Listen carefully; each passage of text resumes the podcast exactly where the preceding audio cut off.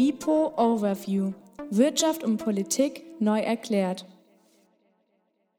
Hallo und herzlich willkommen zum ersten Interview-Podcast von WIPO Overview. Wir wollen uns heute über neue extremistische Tendenzen in unserer Gesellschaft und insbesondere ihre Ursachen unterhalten. Und dazu sind wir heute zu Gast bei Dr. Rainer Becker. Er ist seit 2015 der Leiter des Demokratiezentrums Hessen am Institut für Erziehungswissenschaft der Uni Marburg. Zuvor war er drei Jahre lang Landeskoordinator des Beratungsnetzwerks Hessen am selben Institut in Marburg.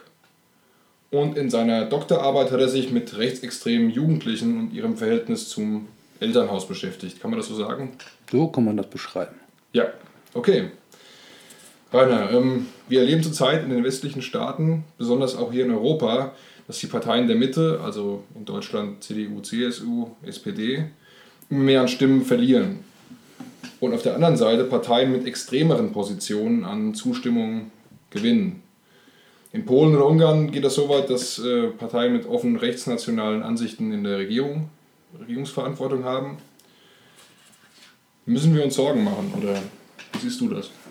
Das sind viele unterschiedliche ähm, Faktoren, die benannt werden müssen, warum das so ist. Das ist relativ kompliziert. Also äh, Drang nach rechts in Polen oder Ungarn hat teilweise andere Gründe als in äh, Westeuropa oder den Vereinigten Staaten. Tatsache ist, wenn man das also ein bisschen auf einen groben Nenner bringen möchte, dass wir es mit äh, Folgen von Globalisierung zu tun haben. Einerseits, ja. also einer äh, erhöhten Maß an vernetzter Ökonomie, an äh, Verlust von Entscheidungsfähigkeiten von ja. Nationalstaaten beispielsweise, ja. Ähm, von Folgen von Globalisierung in Form von Fluchtbewegungen. Das heißt, es sind alles ähm, ähm, ja, sehr weitreichende ähm, Prozesse, die man beobachten kann, wo eine Antwort äh, anscheinend äh, darin besteht, vielerorts äh, mehr und wesentlich stärker auf eine nationale Karte widersetzen zu wollen. Ja. Und gleichzeitig, wie gesagt, das sind erstmal so grobe Annäherungen, ja.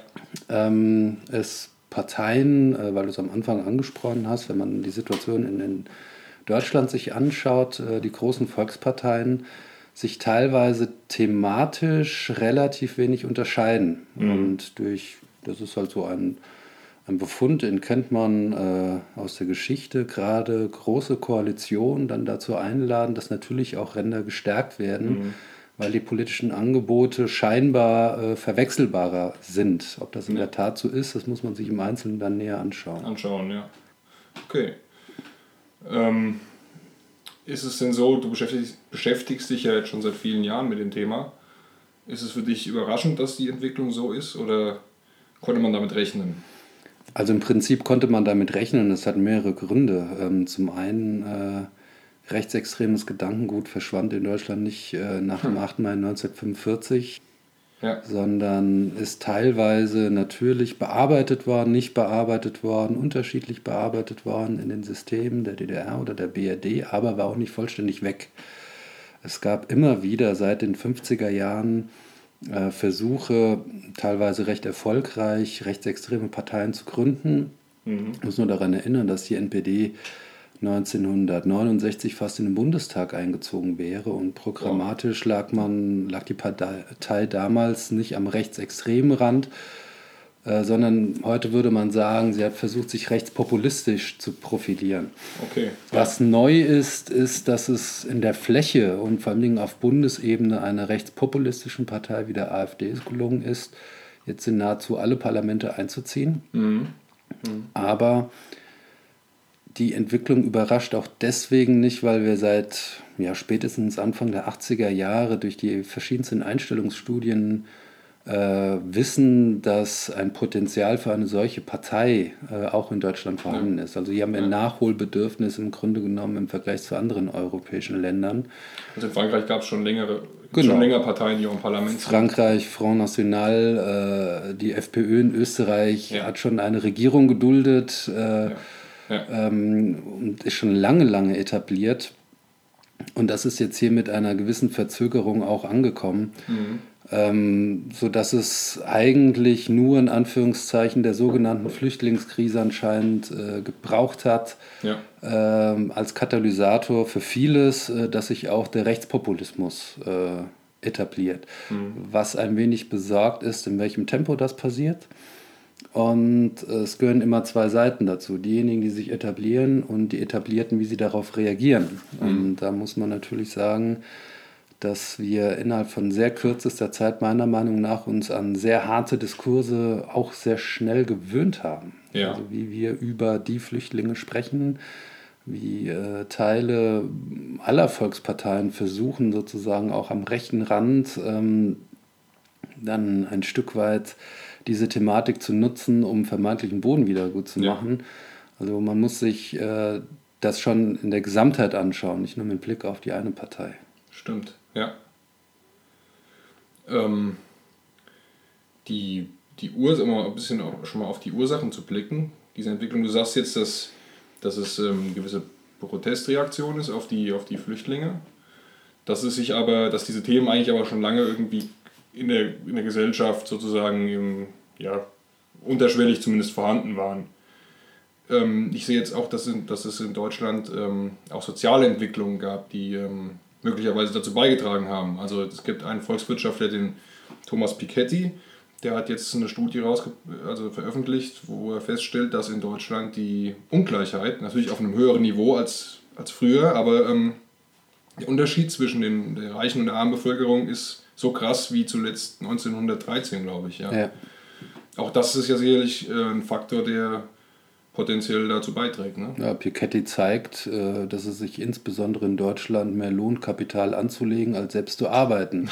Und dass die ja. Äh, Erträge, die man durch äh, die eigene Lohnarbeit sozusagen erzielen kann, ähm, und das ist ja die Spreizung, von der er, glaube ich, berichtet, immer größer geworden ist mhm. im Vergleich zu dem, was man mit äh, angelegtem Geld äh, sozusagen an ja. Gewinn erzielen kann. Da muss man sich natürlich anschauen, wer kann Geld anlegen, wer kann sozusagen Kapital anlegen und das sind nicht die Armen. Richtig, ja. ja. Ähm, es gibt auch andere Gründe. Es, mag ja zum einen widersprüchlich erscheinen in einer Zeit, Zahlen sind jetzt wieder rausgekommen, mit einer höchsten mit Beschäftigungsquote. Ja einerseits einem sehr, sehr stabilen Wirtschaftswachstum. Zumindest in Deutschland, ja. Zumindest in Deutschland von äh, ökonomischen Faktoren für den Aufstieg des Rechtspopulismus zu sprechen.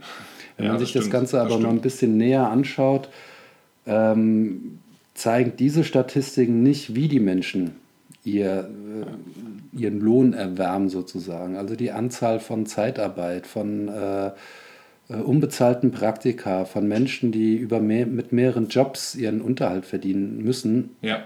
Das ist ja qualitativ nochmal etwas anderes, als wenn ich mit einer, mit einer Arbeitsstelle sozusagen auch mein Einkommen sichern kann. Und das Klar, ist eine Entwicklung, ja. äh, die sich nicht in äh, den Arbeitslosenquoten, in niedrigen Arbeitslosenquoten äh, widerspiegeln. Das ja. heißt, wir haben eine eine Schicht in der Bundesrepublik, Oliver Nachtwey, auch ein äh, mhm. Ökonom, der das näher untersucht hat, ähm, die eigentlich keine Chance mehr auf einen gesellschaftlichen Aufstieg hat. Ja. Davon sind in Deutschland immer mehr Menschen äh, betroffen. betroffen ja. Und das steht dann schon in einem krassen Widerspruch zu den Wachstumsversprechen, die in diesem Land jeden Tag sozusagen formuliert werden. Zu hören sind, ja.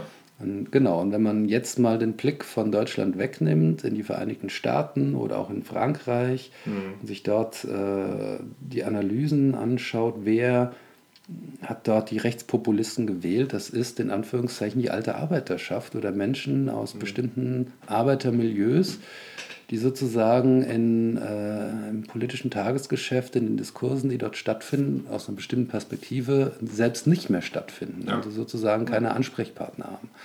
Das ist ein Effekt, den haben wir, äh, kann man ganz gut sehen bei der Wählerschaft von Donald Trump, ebenso mhm. wie bei der Wählerschaft vom Front National und auch bei der Wählerschaft äh, der AfD. Denn unterscheidet man hier nach Tätigkeitsfeldern, sind Arbeiter und Arbeitslose immer an erster Stelle. Ja im Vergleich ja. zu anderen Berufsgruppen, trotz des neoliberalen Wirtschaftsprogramms der AfD. Also die, bei den Wählern der ja, AfD. Bei den Wählern, ja, ja. Also das Programm, klar, das ist eigentlich kein Programm, was den, dieser Wählerschicht dienen würde, nee. sondern eher das Gegenteil. Ja. Das habe ich auf der anderen Seite auch mal gehört, dass ähm, in, in Ostdeutschland bei den, genau, bei den Pegida-Märschen ist es ja so gewesen, ähm, dass, habe ich gehört, dass da erstaunlicherweise aber auch ähm, äh, gar nicht so wenig Akademiker beteiligt waren und auch durchaus Leute aus dem Mittelstand, die Ja. gut verdienen. Also- ist im Osten die Situation vielleicht nochmal anders? Ach, das würde ich noch nicht mal nach Ost und West grundsätzlich bei dieser Frage unterscheiden. Also so eine sozioökonomische Ebene ist ein, eine Erklärungsebene. Sich alleine darauf zu fixieren, das wäre zu verkürzt. Okay, ja. Das verkennt dann die andere Ebene, die wir eben kurz angesprochen haben, nämlich, dass es viele Menschen gibt, die auf der einen Seite, das zeigen diese besagten Studien, ähm, ein recht hohes Ausmaß an Vorurteilen gegenüber gesellschaftlich schwachen Gruppen haben, mit einer starken sozialen Dominanzorientierung Ja. und damit noch verknüpft mit einem, ja, will ich mal vorsichtig sagen, einem erhöhten Nationalismusbedarf, also wo ganz klar markiert wird, wer gehört dazu und wer gehört nicht dazu. Ja. Ja. Äh, Wir sprechen in dem Kontext dann auch, ähm, wenn man hier die beiden Sachen zusammenbringen will, von einer Ethnisierung von sozialen Fragen. Ähm, in der Sozialpsychologie gibt es ja so verschiedene theoretische Ansätze, die die Dinge eigentlich ganz gut erklären. Also zum einen in Ostdeutschland haben wir nach wie vor die Situation sehr, sehr lange, dass wir eine hohe Fremdenfeindlichkeit dort haben, wo es eigentlich wenige, in Anführungszeichen, Ausländer gibt. Also keine persönlichen Kontakterfahrungen gemacht werden können. Ähm, das ist mitunter eine Erklärung und eine andere besteht in der sogenannten sozialen Dominanzorientierung, dass man sich schon in einer Gesellschaft wie dieser oder auch in anderen über äh, den eigenen Status in der Gesellschaft definiert. Okay. Und wenn ein solcher Status gefährdet ist und auch nur subjektiv äh, so empfunden wird, dass man einen Status verliert, weil neue Gruppen kommen Ja. oder neue Gruppen mehr Rechte bekommen, ähm, dann besteht so ein Stück weit der Mechanismus, dass man sich aggressiv gegenüber diesen Gruppen äh, dann auch äußert oder auch zeigt. Ja. Ja. Ja. Also das, das ist das, womit wir es im Moment sehr, sehr viel zu tun haben mit, und das meine ich nicht abwertend, mit Unsicherheiten und Befindlichkeiten, mit offenen Fragen, wie gestaltet sich Zukunft, mit äh, der Angst, den eigenen Status zu verlieren. Ja. Und dafür gibt es berechtigte Gründe, auch in Ostdeutschland. Und da gibt es ja auch viele Erfahrungen des Statusverlusts. Aber wenn dann die Vergleiche gemacht werden zu anderen äh, ja, gesellschaftlichen Gruppen, man sozusagen diesen Gruppen äh, die Ursache zuspricht für den eigenen Statusverlust, also den Fremden, den Ausländern, den Juden, wenn auch immer, dann wird das Ganze halt sehr, sehr problematisch. Klar, ja, ja. Ja. Und im Moment kulminiert das Ganze sozusagen stark. Ja, ja. Ähm, wie ist es mit der, ähm, man hört ja manchmal, dass die Politik auch nicht mehr die Sprache der Leute spricht. Dass also beispielsweise Merkel jetzt bei der Flüchtlingskrise das auch gar nicht richtig vermittelt hat den Leuten, warum sie es für nötig hält, dass die Flüchtlinge hier in Deutschland aufgenommen werden. Wenn ich da jetzt mal einen Vergleich sehe, wir haben eben schon mal kurz über den äh, Donald Trump äh, mal kurz gesprochen, der ja, ähm, ja so kein Blatt vor den Mund nimmt, will ich mal sagen, und wo die Leute den Eindruck haben, der spricht unsere Sprache. Die, die äh, Arbeiter in, in den USA, die ja sehr viele den Trump gewählt haben, ähm, kann man das so diagnostizieren, dass die Politik ähm, ein Kommunikationsproblem hat und dadurch auch Vorurteile ähm, leichter ja, Bestand haben in der Gesellschaft? Ja, ich glaube, das ist schon ein bisschen komplexer. Die Politik ist halt äh, sehr einfach, allgemein. Ne? Ja, ja. Ähm, es ist schon die, äh, bezeichnend, wie sich äh, politische Sprache und ähm, das Reden über Politik an und für sich verändert hat. Ähm, da gehört auch unser eigenes Konsumverhalten dazu, die Bedeutung von sozialen Netzwerken, die Bedeutung von äh, schnellen äh, Mitteilungen, News, schnellen Kommentierungen. Alles muss schnell, schnell, schnell, schnell gehen. ja. Äh, aber in all dieser Schnelligkeit, äh, an die wir uns so gewöhnt haben, geht wirklich auch äh, das Bewusstsein verloren, sich selbst gründlich mit Dingen auseinanderzusetzen. Äh, und wenn die Politik, und sie muss es in diesem Hamsterrad natürlich äh, dem auch hinterherläuft, äh, umso schwieriger wird es. Also wenn man jetzt den Sommer 2015 nimmt, ja. ähm, muss man, glaube ich, Also da, wo die, wo die Flüchtlinge kamen. Genau, Ja. äh, als die Grenzen sozusagen geöffnet wurden, als es diesen besonderen Moment äh, der Entscheidung gab, äh, Ja. bei der Kanzlerin und bei den Verantwortlichen eine Entscheidung darüber zu treffen, ob man die Grenze öffnet oder nicht und welche ja. Folgen was wie haben könnte. Ja. Ähm, geht ein bisschen dabei verloren, äh, dass ähm, ja insbesondere Regierungen äh, in Europa vier oder fünf Jahre lang hingenommen haben, mhm. Dass beispielsweise der Bürgerkrieg in Syrien mehr und mehr eskalierte, dass die Zahl der Flüchtlinge, die in die Nachbarländer Syriens äh, geflohen sind, stieg, mhm. mhm. dass es auch da schon viele, viele Tote im Mittelmeer gegeben hat. Das hat uns alles erstmal relativ wenig berührt. Ja. Und man muss sich nur die Sprache anschauen, äh, in der über solche Themen dann in den Medien und auch von der Politik gesprochen wurde, von Flüchtlingsströmen oder Fluten von Flüchtlingen und so weiter, als ob es Naturkatastrophen wären, ja. mit denen wir es ja. zu tun haben. Ja. ja. aber das erzeugt Bilder. Ne? das erzeugt dann Bilder der Hilflosigkeit und des Ausgeliefertseins. Ähm, und das sind dann schon alleine im, im Gebrauch von bestimmten Begriffen äh, in Zeitalter dieser schnellen Medien ist das ein Riesenproblem. Also wir hatten ja. es mit einer Verrohung von Sprache zu tun, ja. mit einer Polarisierung, äh, die sich in der Sprache auch gezeigt hat. Mhm. Ähm, wobei ich es aber nicht alleine an der Politik festmachen wollte. Um, ja. Also das ist schon, muss man systemisch das, betrachten. Das stimmt, ja. das ist zu pauschal, ja. Genau. Ja, ja. ja. diese Verrohung der Sprache beobachtet man ja ganz stark in den sozialen Medien, ja. wo die Leute auch äh, anonym dann sprechen können. Also, ähm, gut, es ist einmal ein Unterschied, ob ich jemandem was von sozusagen im direkten Kontakt sage. Ähm, aber es gibt ja auch viele, viele, die sich äh, im Internet dann eben anonym melden und da äh, ja, zu wüsten Beschimpfungen. Ja, nehmen. anonym oder auch mit Klarnamen und auch vor allen Dingen, ähm, man darf die, die, die Räume nicht trennen, den virtuellen Raum von der realen Welt sozusagen. Wir hatten ja. einige Beratungsfälle gehabt, beispielsweise im Kontext der Aufnahme von Flüchtlingen, in denen sich Bürgermeister bei uns gemeldet haben, die mhm. dann davon berichteten, dass sie am Abend oder in den nächsten Tagen den ersten Bürgerabend planen und durchführen möchten zur Information der Bevölkerung. Das waren immer so die äh, wichtigen Abenden zu Beginn ja. äh, in dieser Zeit. Und äh, sie erzählten davon, dass es eine Nein zum Heim in Kleinkleckersdorf-Seite bei Facebook gibt. Davon gab es äh, fast 300 Seiten in der Hochphase, 280 ja. Seiten äh, bundesweit. Boah. Und da tobte dann der Bär.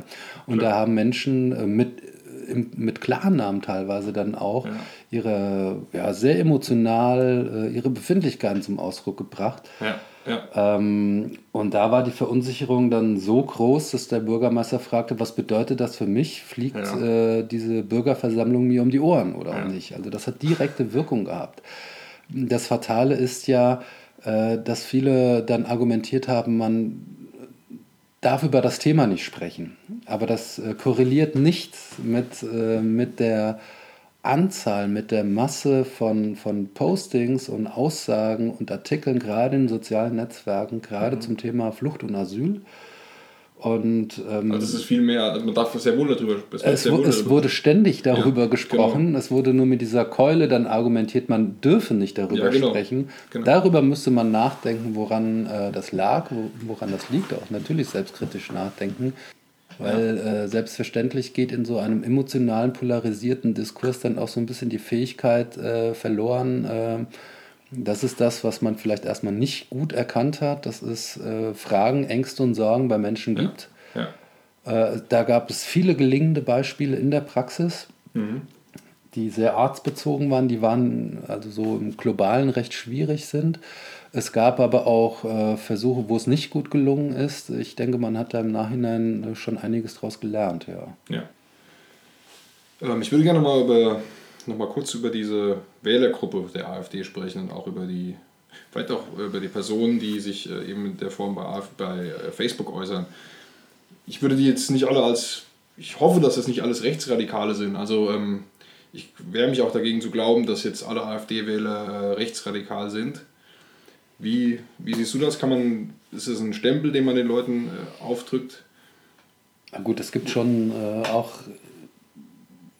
im Rahmen von verschiedenen Einstellungsstudien Hinweise darauf, äh, wer sind AfD-Wähler.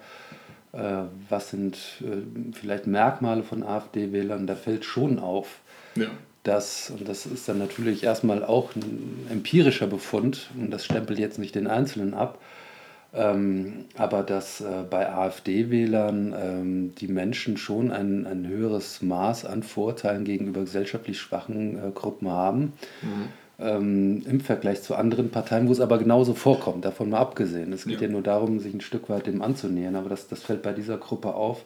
Es gibt eine ganz interessante Studie von der Hans-Böckler-Stiftung, die ähm, mit äh, ja, auf einen anderen Aspekt fokussiert. Und da kann man sagen, äh, als Kernergebnis AfD-Wählerinnen und Wähler sind wesentlich zukunftspessimistischer und ängstlicher, ängstlicher, ängstlicher äh, als die Wählerinnen und Wähler anderer Parteien okay, ja. äh, und so weiter. Also es, man könnte jetzt da verschiedene Dinge zitieren. Ich würde, das ist ein Label, das ja. sind rechtsextreme Wähler. Also von ja. einer rechtsextremen Einstellung sprechen wir dann schon nochmal. Ja in einem anderen Kontext. Das sind wesentlich verdichtetere Geschichten. Weil auch viele Wähler kommen ja, ähm, die jetzt AfD gewählt haben, kommen ja ursprünglich von Parteien oder haben ursprünglich Parteien gewählt, die eben nicht dem rechten Lager Tja. zuzuordnen sind. Ne? Also deswegen, deswegen naja, aber, aber da muss man dazu sagen, gerade wenn man sich die Einstellungsuntersuchungen anschaut, wo mhm. man ja rechtsextreme Einstellungen versucht hat zu markieren und hat damals gefragt, äh, wen wählen die Menschen mit einem, ja, einer ausgeprägten äh, menschenfeindlichen und oder rechtsextremen Einstellungen, dann haben die zwei Sachen angegeben. Entweder sie wählen gar keine Partei, mhm. Klammer auf, aus der Partei der Nichtwähler hat die AfD am Anfang bei den, ich glaube, bei allen Landtagswahlen bis zur Bundestagswahl die meisten Wählerstimmen gezogen. Okay. Ne? Ja, ja. Oder sie wählen die großen Volksparteien. Also wenn wir vom Rechtsextremismus in der Mitte der Gesellschaft, das war immer so ein Bild und eine Metapher und ich halte es auch für berechtigt, ja. äh, sprechen, dann äh, muss man sich halt auch damit auseinandersetzen, dass in, äh, vor AfD-Zeiten, ja. ähm, also vor diesem rechten, rechtspopulistischen Angebot ja. Menschen nicht gewählt haben oder Volksparteien gewählt haben. Es gab Studien über Rechtsextremismus in der Kirche, genauso mhm. wie über Rechtsextremismus in den Gewerkschaften. Ja. Ähm, ja. Da kann man, äh, da hat ein Kollege von der Spiegelbildthese gesprochen. Also große gesellschaftliche Akteure wie die Kirche spiegeln die Gesellschaft halt wieder. Mit allen Schichten. Mit genau, allen und auch mit allen Einstellungen. Ne? Einstellungen, ne? ja klar. Richtig. Wir selbst haben mal ein schönes Projekt gemacht bei der Deutschen Jugendfeuerwehr, wo das einfach ein deutliches äh, Thema war. Ja, ne? ja, ähm, ja. Rechtsextreme Einstellungen in der Jugendfeuerwehr. wie schwer man sich aber auch äh, zum Teil damit getan hat, sich damit auseinanderzusetzen. Ja. Ne? Ich meine, das ist auch nur eine von, von vielen genau. Vereinen und Gruppen, die es äh, gibt. Ne? Richtig, aber eine, die es. Äh, wo es auch vor, wo es vorkommt. Wo es vorkommt, weil sie noch in jedem Dorf fast vorhanden ist. Also weil sie breit etabliert ist. Sportvereine, Feuerwehren oder Kirche so als große ja. gesellschaftliche Institution. Ne? Ja. Aber ich würde nicht äh, davon sprechen, per se rechtsextrem, AfD-Wähler gleich rechtsextrem. Ich würde aber auch äh, wirklich nicht, aber das war, hat auch noch nie gestimmt, der Formel zustimmen. Das sind alles Protestwähler. Da ist, steckt alles, steckt was drin. Da haben ja. bestimmt viele Menschen aus Enttäuschung und so weiter auf die etablierten Parteien AfD gewählt muss aber auch den Menschen konstatieren, gerade wegen dieser rasanten Entwicklung und auch gerade wegen den Äußerungen vieler prominenter AfD-Politiker, ja, ja. die am äußerst rechten Rand waren. Äh, die äh, von Storch ist jetzt, jetzt aktuell, aktuell, wieder, ja, ne, genau. wo sie jetzt nach Silvester eine Anzeige von der Kölner Polizei erhalten hat da entscheide ich mich als Wählerin oder Wähler ja trotzdem auch bewusst äh, ja. mitunter für die Partei. Also so genauso wie damals bei Pegida, da wusste man am Anfang auch nicht, wer geht da mit. Ja. Ja. Äh, und nachdem diese Demonstrationen immer wieder, immer wieder stattgefunden haben mit vielen äh, Rednerinnen und Rednern aus dem rechtsextremen Spektrum, dann war das schon eine Entscheidung von den Einzelnen, äh, wenn sie jeden Montag dahin gerannt sind. Ja, klar. Ne? Ja, das stimmt. Ja. Thema, du hast eben die Jugendfeuerwehr angesprochen. Ich würde auch gerne mal über das Thema Jugend sprechen. Jugendliche. Ähm, frage mich, ob wir uns zurzeit auch vielleicht besonders um die Jugend Sorgen machen müssen. Ich habe kürzlich gehört, dass ich, ähm, also wenn wir das Thema Extremismus mal nicht yeah. nur vom Rechtsextremismus her betrachten, yeah. sondern auch von anderen Arten des Extremismus, dass sich äh, immer mehr Mädchen tatsächlich aus Deutschland dem IS anschließen. Yeah. ähm, dass sie in den Irak fliegen, um dort zu heiraten oder sich auch von dem IS ausbilden zu lassen. Äh, sind das Einzelfälle? Ich meine, früher gab es die Skinheads und es gab die Punks so als, äh, sag ich mal, extreme Gruppierung in der Jugend. Davon gibt es heute nicht mehr so viele. Hat sich vielleicht einfach die Art des Extremismus verschoben? Ja, der, der Extremismus ist schon ein ziemlich blöder Begriff, weil er trennt zwischen Normalem und Extremen. Und mhm. Also nur wenn man den Begriff jetzt, das passt nämlich gerade zum Thema Jugend. Und er ähm, beinhaltet nicht die Bewegung vom Normalen ins Extreme hinein. Das ist das eine. Okay. Ähm, also was sind die Übergänge? Ähm, der Extremismus meint man, äh, kann separiert werden, kann ich isoliert betrachten vom Rest der Gesellschaft, gerade mit Blick auf ähm, religiösen Extremismus äh, fällt auf. Zum einen natürlich ein, ein, ein, ein hartes, ein, ein gefährliches Phänomen ähm, durch äh, Terrorismus, durch IS und so weiter, durch Selbstmordattentate, äh, die durchgeführt wurden, Anschläge, die durchgeführt wurden, die Syrien ausreisen, die du eben genannt hast. Aber was wir gerade dort verpasst haben, meiner Meinung, äh, und das macht sich im Moment äh, so ein bisschen negativ bezahlt ist, einen Blick überhaupt auf äh, bestimmte jugendliche Gruppen in Deutschland zu werfen. Mhm. Also das Ganze wurde erst ein Problem, als es ein wahrnehmbares Terrorproblem wurde. Okay. Und es gibt einen ja. großen Unterschied im Vergleich zum Rechtsextremismus, in der Beschäftigung mit Rechtsextremismus im Vergleich zu diesem hier, zum Salafismus oder ähnlichem. Im Rechtsextremismus hatten wir in den 90er Jahren äh, eine große muss man dann schon sagen, eine große zivilgesellschaftliche Bewegung mhm. an unterschiedlichsten Stellen sich mit diesem Thema auseinanderzusetzen. Ja.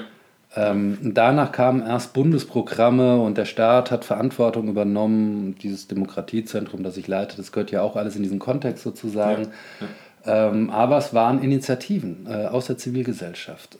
Hier okay. kam die okay. Initiative, sich mit dem Thema zu beschäftigen äh, von Sicherheitsbehörden. Ja, das stimmt. Vom Staat. Also da fehlte sozusagen auch der Blick mhm. von uns, in Anführungszeichen, auf das Erwachsenwerden von jungen Menschen in migrantischen Milieus zum Beispiel. Ja. Ja. Und ähm, wenn man sich mit dem Thema ein bisschen intensiver beschäftigt, ähm, haben die es mit oftmals mit einer doppelten Erfahrung von Diskriminierung zu tun, mhm. die mitunter dazu führen, dass man sich dann wesentlich offener zeigt für äh, andere Anerkennungs- und dann aber auch Radikalisierungsangebote. Ne, also ich äh, mit meinem, auch wenn ich in Deutschland geboren äh, werde, habe vielleicht einen türkischen Namen, ich erfahre nicht dieselbe Stellung hier ja, wie. Ja. Ähm, für, äh, es ist halt ein, ein, Problem und das zeigen Studien äh, beispielsweise im Kontext von Bewerbungsgesprächen ja. und so weiter, wie, wie der Name ähm, schon dazu beitragen kann, ähm, dass man eigentlich weniger Chancen hat als andere. Ja, ja, ja. Ne? Und äh, wir haben es nie begriffen, dass auch das unsere Jugend ist, mhm. mal im positiv besetzten Sinne, mhm. für die, ähm, also über diese Migranten-Community hinaus unsere Jugend ist, äh, für die das Engagement sich lohnt. Und ähm, die Sinnsuche, die Deutungsangebote und dann die Verführer, die dann kommen und ja. mit einer massiven Macht einwirken, gerade über soziale Netzwerke, mit, einer, mit einem klaren Orientierungsbild. Ja. Was ist gut, was ist böse? Ja. Äh, wo gehörst du hin? Äh, was bieten wir dir an? Das sind dieselben Versprechungen in den Überschriften wie bei den Rechtsextremen. Im Prinzip äh, schon, ja. Anerkennung, Wertschätzung, Gemeinschaft, mhm. Sinnstiftung, wenn man es mal so dreht, ähm, ja. ist relativ austauschbar. Ähm, aber in aller Härte. Ne? Ja, klar, natürlich ja. Macht, dadurch, dass man äh, weiß, wie die Welt geordnet ist. Ja. Ne? ja. Und das ist das, ähm, was besorgt ist, gar nicht mal. Weißt du, was besorgt ist? Es ist besorgniserregend, was natürlich der IS da getrieben hat. Es ist schlimm. Es ist ähm, brutal, in teilweise einem Maß, wie wir es auch gar nicht gekannt haben. Ne? Mhm. Äh, besorgniserregender finde ich, dass unsere Gesellschaft jungen Menschen anscheinend immer wieder keine Antworten bietet auf ja. Sinn- und Orientierungsfragen. Ja. Äh, wer bin ich? Wo gehöre ich hin? Ähm, nicht unbedingt einfach zu sagen, was ist richtig oder falsch, aber gerade in einer modernen, individualisierten Gesellschaft trotzdem ein Stück weit ähm, mit Angebote zu schaffen, äh, die Antworten auf solche Fragen geben. Ja, ja. Ja, ja. das ist, äh, da ist vielleicht ein Vakuum da, was, Absolut. durch solche ähm, extremen Parteien oder extreme Gruppierungen. Und dann haben wir bei diesem ganzen Bereich, äh, ja, diesem jugendlichen religiösen Extremismus, äh, das folgende Phänomen. Ähm, wir haben in Hessen auch eine große Beratungsstelle seit drei Jahren. Ähm, mhm. Mit den Kollegen arbeite ich auch immer wieder zusammen. Und was sie dort erfahren ist, ist die Unsicherheit von den sogenannten Multiplikatoren. Womit haben wir es zu tun? Also mhm. da, da meldet sich eine Schule und ähm, auch hier viele, viele Bilder vor Augen, weil ein Jugendlicher irgendwas äußert und die sehen den schon in Syrien. Ne? Ja. Ähm, in dem akuten Fall brauchen die eine Information, brauchen die eine Hilfe, ne? ja, also diese ja, Schule. Aber mit ein bisschen Abstand, wenn man mit äh, Kollegen in solchen Projekten spricht, dann sagen sie, ein guter Teil unserer Arbeit besteht darin, die eigentlich Zuständigen erstmal aufzuklären, zu beruhigen und ein Verhältnis zu Jugendlichen zu finden. Ja, ja. Also teilweise ist das Verhältnis zu jungen Menschen anscheinend, und da gibt es, glaube ich, auch viele verschiedene Gründe, da soll sich nicht so populistisch anhören, gerade im Kontext Schule, mhm. aus unterschiedlichsten Gründen verloren gegangen. Und man meint, man äh, mit bestimmten Labelings äh, kriege ich Orientierung und Ordnung hin. Als Lehrer oder als. Richtig, als Lehrer, Lehrerin, ja. aber bin sofort überfordert, wenn irgendwelche Äußerungen kommen. Ja. Das haben wir auch schon in, in den äh, einigen Beratungsfilmen Kontext Rechtsextremismus an äh, Schule erfahren, wo dann eine Hilflosigkeit da ist, obwohl mhm. ein Know-how im Grunde genommen in der Arbeit mit Jugendlichen vorhanden ist. Ne? Ja, ja. Und ja. bei diesem Thema ist es allerdings noch gravierender, noch eine wesentlich höhere Unsicherheit. Und dann fließen natürlich äh, die Themen zusammen also die Wechselwirkung von einem aufkommenden Islamismus, militantem Islamismus hin wieder zu Rechtspopulismus und die Unsicherheit dazwischen, das ist ja alles an eine, könnte man auch als so eine eigene Wellenbewegung verstehen. Wie, wie meinst du das, Wellenbewegung? Naja, wo das eine das andere bedingt. Ja. Man könnte ja fast schon sagen, also das führt jetzt aber wirklich zu weit, äh, wenn man sich die Gesetzgebung in Deutschland mit Blick auf eine höhere Sicherheit ähm, seit dem 11. September 2001. Äh, das verschärfte. Ähm, richtig, das sind um, um die 40 Gesetze, die ja. verschärft oder neu eingeführt wurden, ja, ja. näher anschaut. Ähm, dann könnte man eigentlich sagen, äh, der IS oder welche Terrorgruppen auch immer, die haben ja jetzt schon gewonnen. Ne? Also das äh, mhm. ist auch fast schon die Ansage. Man schafft ein Klima der Angst und der Unsicherheit. Und ähm, das verschärft und, und, und das ist ja Strategie von äh, Mitstrategie ähm, von Islamisten. Man verschärft den inneren Konflikt mhm. in, äh, den Ländern. in den Ländern zwischen einer Mehrheitsgesellschaft und zwischen äh, Muslimen ja. beispielsweise. Ja. ja und, und, und das ist Islamfeindlichkeit ist höher geworden. Und dadurch äh, werden sozusagen die Feindbilder wieder Richtig. auf beiden Seiten äh, eindeutiger. So, ne? Und es macht dann auch ja. einfacher ja. Für, äh, ja, für die radikale Ansprache von Muslimen, weil man dann ja. sagen kann, äh, durch, äh, also die radikale Ansprache dann sagen kann, ihr seht ja, so behandelt man euch. Ja. Also das, das meine ich mit dieser Wellen, äh, Bewegung, äh, Wellenbewegung darin. Weil man vielleicht auch nicht äh, verschweigen kann, dass, ähm, dass es sogar auch deutsche Jugendliche gibt, die sich dem IS angeschlossen haben. Also nicht nur, also nicht nur ähm, Deutsche mit Migrationshintergrund, sondern auch ohne ja, klar. Migrationshintergrund. Also ich bin jetzt nicht der absolute Experte, aber aus der ähm, Arbeit von diesen Beratungsstellen mhm. wissen wir das. Dass auch das vorkommt. Es, ja, ja, es gibt ein, ein, ein gewisses Maß an Konvertiten ja. und das ist gar nicht so gering. Mhm. Ähm, das sieht man jetzt auch bei der Zahl der Syrien-Rückkehrer. Mhm. Ähm, also der IS ist ja militärisch mehr oder weniger ähm, fast besiegt. Ja, das stimmt, also der ja. Tourismus nach Syrien der, oder Irak nimmt im Moment eher ab. Ja. Ähm, deswegen befürchtet man möglicherweise mehr Einzeltaten in Europa auch oder mhm. andere Formen, also das Form des klassischen Terrorismus und nicht eines äh, Kampfes äh, in einem Land sozusagen. Ja. Ja, aber der ist diese Form äh, des äh, militanten Islamismus, religiösen Extremismus, der spricht natürlich deutsche Jugendliche an. Ja, auch. Und ähm, es gibt natürlich individuelle Gründe. Mhm. Wer ist gefährdeter, wer ist weniger gefährdeter. Mhm. Ähm, das hat was mit Bildung zu tun, das hat etwas mit ähm, dem Status der Herkunftsfamilie zu tun, den Ja. Familienverhältnissen zu tun. Also das sind so äh, die, die härteren Faktoren, die wir da kennen. Ähm, aber aus denselben Milieus, mit demselben Hintergrund sind andere Jugendliche nicht anfällig. Ne? Ja. Auch da nicht einfach, dass du Genau. also, Also- konkrete Faktoren. Also wenn man sich nur individuelle Faktoren anschauen würde, das würde verkürzen, weil man bestimmte gesellschaftspolitische Faktoren dann ausschließt. Und Okay. wenn man sich mit dem Thema äh, Rassismus äh, auseinandersetzt und mit Diskriminierungserfahrung auseinandersetzt Mhm. und da sich für unterschiedlichste äh, Belege, Studien einfach mal anschaut, äh, gerade als Nicht-Betroffener, Ja. äh, dann wird das Ganze schon wiederum etwas komplexer. Ja, ja. Was kann man denn aus deiner Erfahrung auch ähm, in diesem Beratungsnetzwerk, was kann man präventiv, was müsste vielleicht auch mehr präventiv getan werden, damit Jugendliche effektiver ähm, vom, vom Radikal, vom Extremismus abgehalten werden? Ja, das sind zwei Sachen, ähm, auch ein bisschen pauschal, aber man muss die, es ist einfach äh, zu formulieren, wogegen man ist. Mhm. Ähm, damit ist noch nicht beantwortet, wofür man steht. Mhm. Äh, was ist die Einladung für junge Menschen?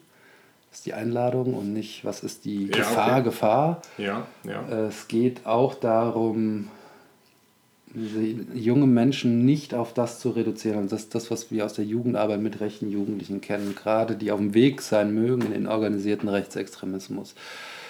Ähm, es gibt einen vollständigen Menschen zu betrachten Ja. in der Jugendarbeit. Nicht nur der mit den äh, Stoppelhaaren und den dummen Sprüchen, sondern da steckt mehr drin.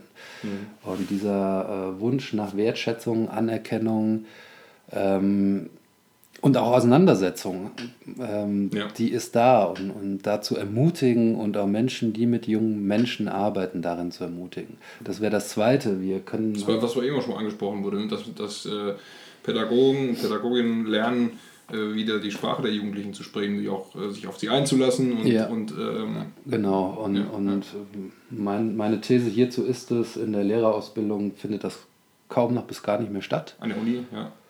Äh, Uni oder im Referendariat. Ähm, es gibt Professionsmodelle, die beinhalten drei Ebenen. Die eine Ebene ist das Wissen um das eigene Fach natürlich. Äh, es geht um das Methodenwissen und das dritte ist die Frage nach der eigenen Haltung. ja. Und ähm, also meine Erfahrung auch aus Vorträgen an Schulen oder äh, Lehrerfortbildung ist, das ist das allerschwierigste Thema, weil das nicht mehr stattfindet Ja. oder kaum stattfindet, systematisch stattfindet. Und bevor wir, was in den letzten beiden Jahren sehr stark passiert ist, viele, viele Programme auflegen, Präventionsprogramme hier und da und dort, ähm, was zum Teil wichtig ist, äh, so möchte ich doch äh, eigentlich eher auf einer systematischen Ebene in der Ausbildung von Pädagoginnen und Pädagogen, ob das jetzt schulisch ist, außerschulisch ist, viel, viel stärker auch solche Fragen berücksichtigt wissen. Ja. Ja. Und ich denke, darin liegt mit ein Schlüssel.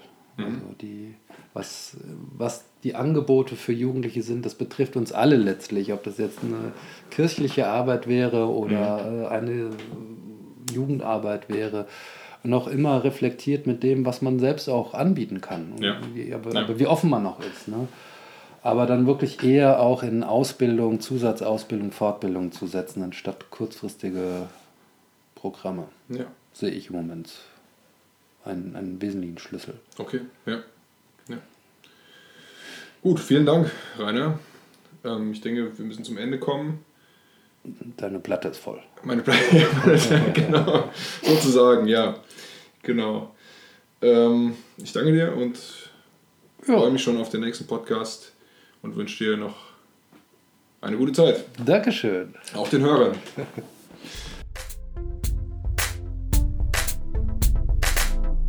WIPO Overview, Wirtschaft und Politik neu erklärt. Ja, wie hat euch unser erster Interview-Podcast gefallen? Wir würden uns freuen, wenn ihr uns eine kurze Rückmeldung gebt. Ähm, entweder über unser Kontaktformular auf unserer Seite vipooverview.de oder per E-Mail kontakt@vipooverview.de. Auch wenn ihr neue Themenvorschläge habt oder auch Vorschläge, wie man als Gast einladen könnte, immer raus damit. Wir freuen uns über euer, über euer Feedback und bedanken uns schon mal an dieser Stelle.